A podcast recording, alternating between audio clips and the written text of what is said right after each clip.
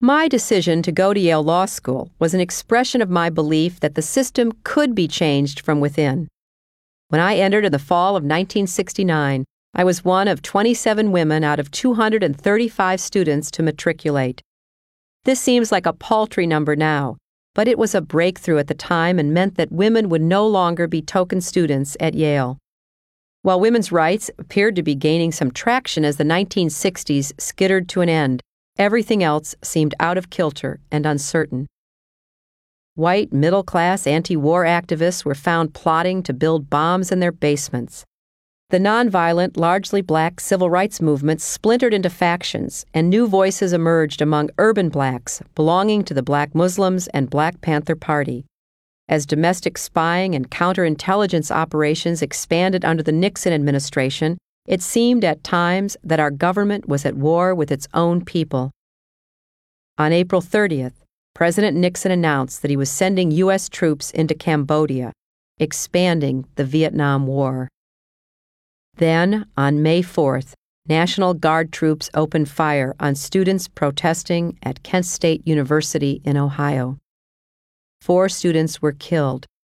I remember rushing out the door of the law school in tears and running into Professor Fritz Kessler, a refugee who fled Hitler's Germany. He asked me what the matter was, and I told him I couldn't believe what was happening.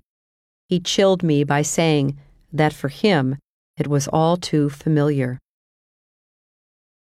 True to my upbringing, I advocated engagement, not disruption or revolution. On May 7th, I kept a previously planned obligation to speak at the convention banquet of the 50th anniversary of the League of Women Voters in Washington, D.C. I wore a black armband in memory of the students who had been killed.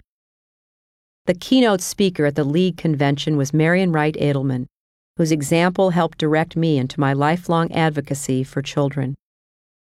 A few months later, Marian spoke at Yale. I introduced myself to her afterwards. The summer of 1970, the Law Student Civil Rights Research Council gave me a grant, which I used to support my working at the Washington Research Project Marian had started in Washington, D.C.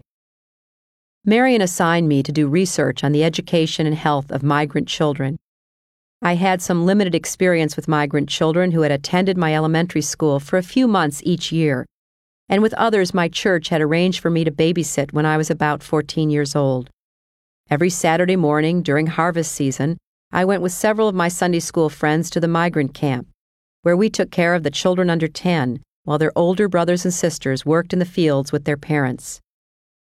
I got to know one seven year old girl, Maria, who was preparing to receive her first communion when her family returned to Mexico at the end of the harvest. But she wouldn't be able to mark that passage unless her family saved enough money to buy her a proper white dress. I told my mother about Maria, and she took me to buy a beautiful dress. When we presented it to Maria's mother, she started crying and dropped to her knees to kiss my mother's hands. My embarrassed mother kept saying she knew how important it was for a little girl to feel special on such an occasion. Years later, I realized that my mother must have identified with Maria. Although these children lived harsh lives, they were bright, hopeful, and loved by their parents. But as I conducted my research, I learned how often farm workers and their children were, and still too often are, deprived of basics like decent housing and sanitation. When I returned to Yale for my second year in the fall of 1970, I decided to concentrate on how the law affected children. I realized that what I wanted to do with the law was to give voice to children who were not being heard. My first scholarly article, titled Children Under the Law, was published in 1974 in the Harvard Educational Review. It explores the difficult decisions the judiciary and society face when children are abused or neglected by their families, or when parental decisions have potentially irreparable consequences, such as denying a child medical care or the right to continue school. I come from a strong family and believe in a parent's natural, presumptive right to raise his or her child as he or she sees fit. But in New Haven, I saw children whose parents beat and burned them, who left them alone for days in squalid apartments, who failed and refused to seek necessary medical care. The sad truth I learned was that certain parents abdicated their rights as parents, and someone, preferably another family member, but ultimately the state, had to step in to give a child the chance for a permanent and loving home. I thought often of my own mother's neglect and mistreatment at the hands of her parents and grandparents, and how other caring adults filled the emotional void to help her. Who would have predicted that during the 1992 presidential campaign, nearly two decades after I wrote the article, conservative Republicans like Marilyn Quayle and Pat Buchanan would twist my words to portray me as anti family? Some commentators actually claimed that I wanted children to be able to sue their parents if they were told to take out the garbage.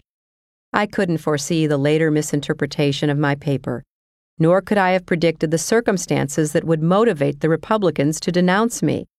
And I certainly didn't know that I was about to meet the person who would cause my life to spin in directions that I could never have imagined.